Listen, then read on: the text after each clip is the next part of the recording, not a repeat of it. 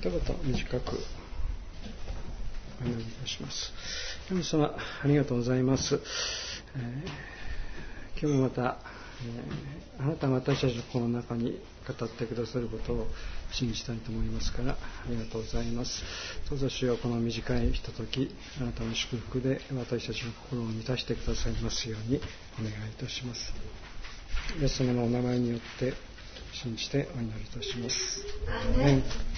まあ、短いレジュメですけれども、えー、イエス様の言葉に人を殺す者は裁きを受けなければならないと言われたのをあなた方は聞いています。しかし私はあなた方に言います。隣人に向かって腹を立てる者は誰でも裁きを受けなければなりません。またバカ者というようなものは燃えるゲヘナに投げ込まれます一つの犯罪には内的要因の果たす役割が大きいと。イギリスの詩人バイロンの言葉に事実は小説よりもきなりがある。もう現実に起きていることはフィクションよりもはるかに複雑で波乱に富んでいる。まあ言いにくいことではあるけれども例えばダビデが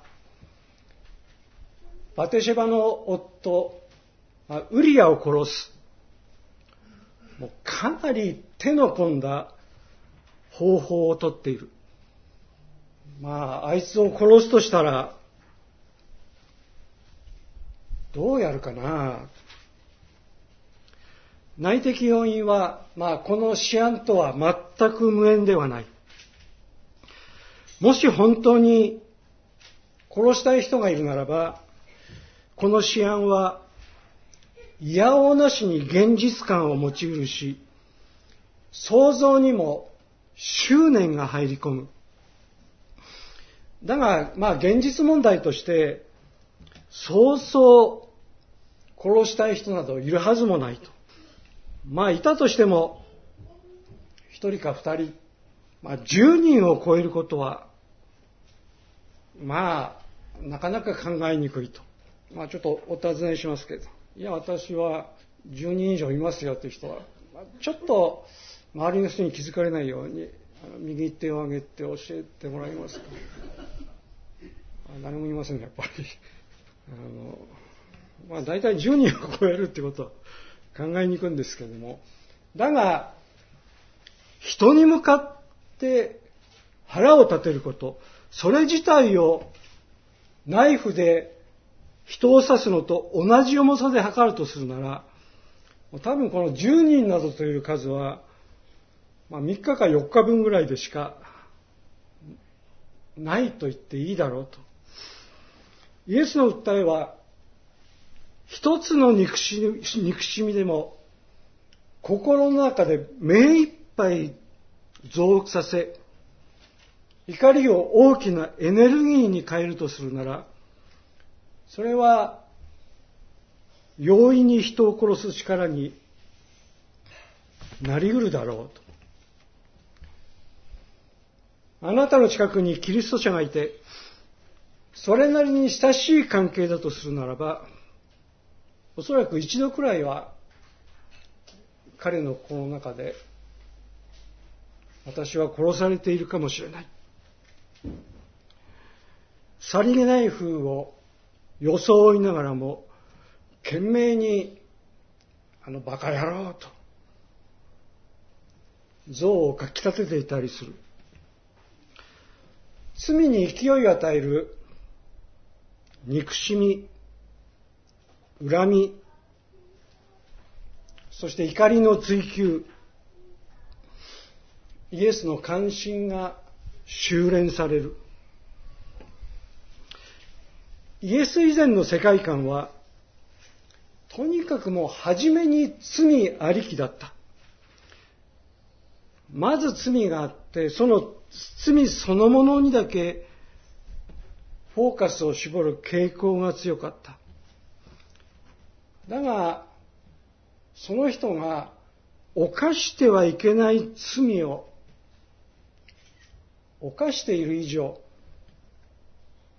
それはおそらくそれぞれに、やっぱ何かやむにやまれぬ事情があったに違いない。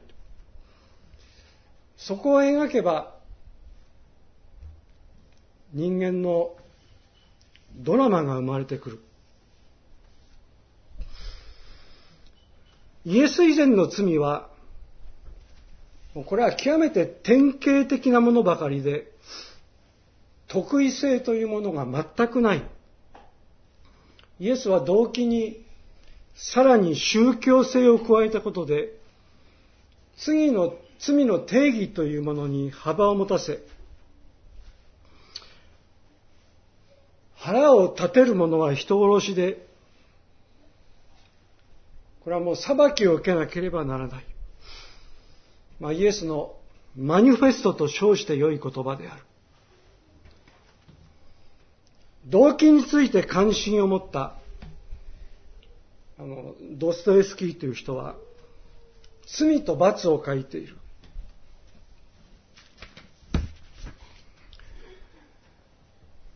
罪と罰から6年後、彼はさらに悪霊を書いている。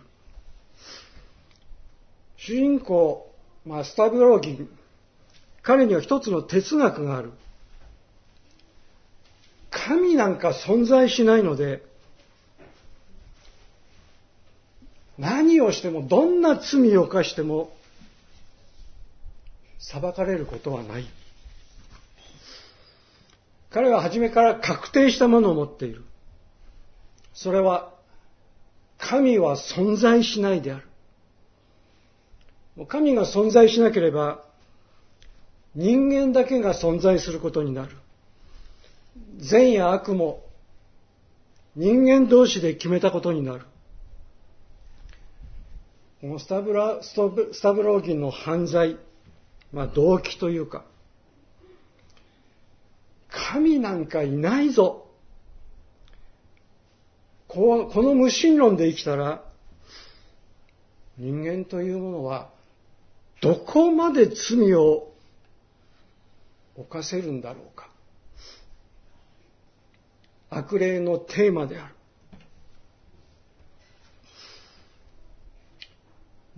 最も恐ろしい世界は裁きのない世界だ。ある神学者の言葉である。何をしても許される世界が一番恐ろしい。どこまででも落ちていけるからである。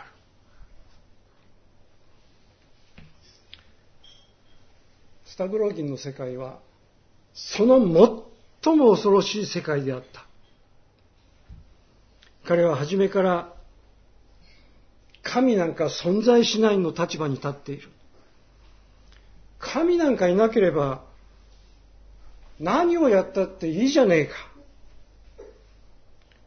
私の個人的な反応としては、まあ、確かにそうなんだけれども、そんな馬鹿なことをすれば、俺たち身が持たないぜ。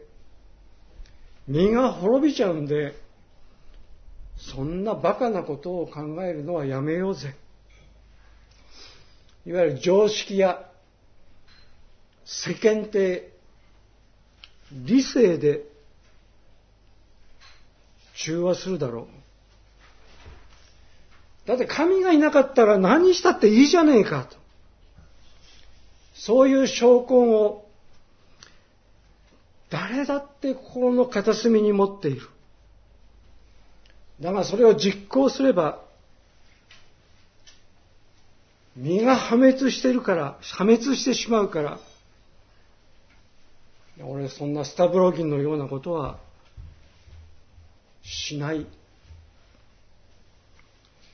まあ、医学的に言えば、感染すれども発病せず、もう完全にこの菌に感染はしちゃってる。保菌者ではあるが、発病していない。これはもう私のような人間だって、スタブローギンや罪と罰と罰のラスコールニコフと、これはもう全く同じ菌を持っている。完全に感染している。だって神がいなかったなら、何したっていいじゃねえかと。誰の心にも存在する。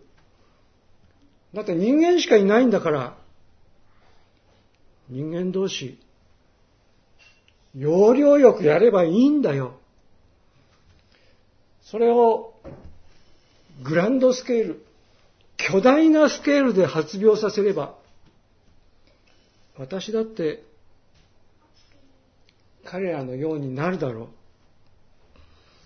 ただ、やっぱ彼らのように徹底できないって言いますか。常識や世間体で中和させながら、もう隠れて、もうちょぼちょぼ、こそこそ、ごまかしたりなんだりしてやっている。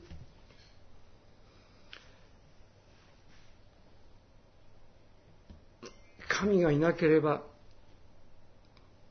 すべてが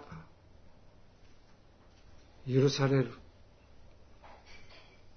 これがスタブローギンの犯罪の動機であると。アメリカの社会学者の、まあ、ルースベ・ルースベネテクっていう人とか、まあ、日本に長く住んでた人なんです。まあ、社会学者ですけれども、彼女によると、欧米社会は2000年の間、キリスト教によって育ったので、終始罪を教えられてきた。罪とは何か人間の目が、世間の目が見てなくとも、神から見られているところで感じられるものが罪だという。彼女は西洋人の心の質を罪の文化と名付け、一方日本日本人の場合、恥の文化だと、まあ、そう言っている。恥というのは、人間の目、世間から見られる、見られたときに感じられるものである。俺たち、世間の目にさらされなければ、案外平気で悪いことをしちゃってるけど、このままじゃ、俺たちきっとこのままじゃ済まないぞ。いつか、罰を受けるだろう。じゃあ聞くけど、お前の言う罰って、世間の罰か？それとも神の罰か？世間の罰なんか出てきても人間なんかちっとも変わらんぜ。だって罰する連中だって同じことをしている。似たり、寄ったりだ。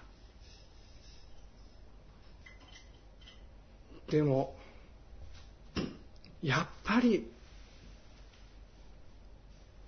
このままじゃ済まないんじゃないか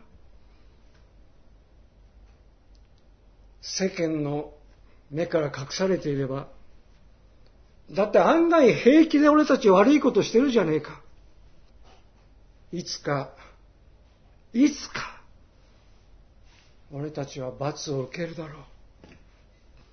第一ペテロ2章の22節に、キリストは罵られても罵り返さず、正しく裁かれる方にお任せになり、十字架の上で私たちの罪をその身に追われました。私たちが罪を離れ、義のために生きるためです。私たちの罪をその身に追われました。世間の目から隠されているいれば、俺たち案外平気で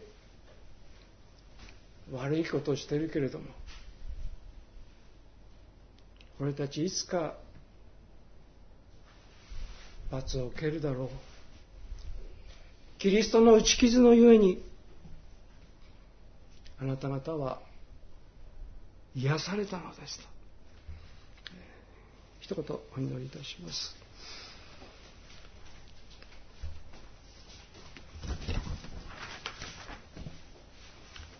人を殺す者は裁きを受けなければならないと言われたのをあなた方は聞いてきました。でも私はあなた方にこう言おう。今日、隣人に向かって腹を立てたり、隣人に向かって、お前はバカだなというようなものは燃えるゲヘナに投げ込まれますと。主あなたは私たちの心の中までまた見通すお方で、あなたは私たちの動機といいますか、思いというものをまた感じながら、そのことのためにあなたは十字架についてくださったことを信じますから、ありがとうございます。恥さえかかなければ、世間の目にさらさらなければ、案外平気で悪いことをするけれど、本当にこのままで済まされるんだろうかと。キリストの打ち傷のゆえに、あなた方は癒されたのですと。主を感謝いたします。あなたの十字架の宮座を今朝も信じます。イエス様の宮座によって信じてお祈りいたします。アーメ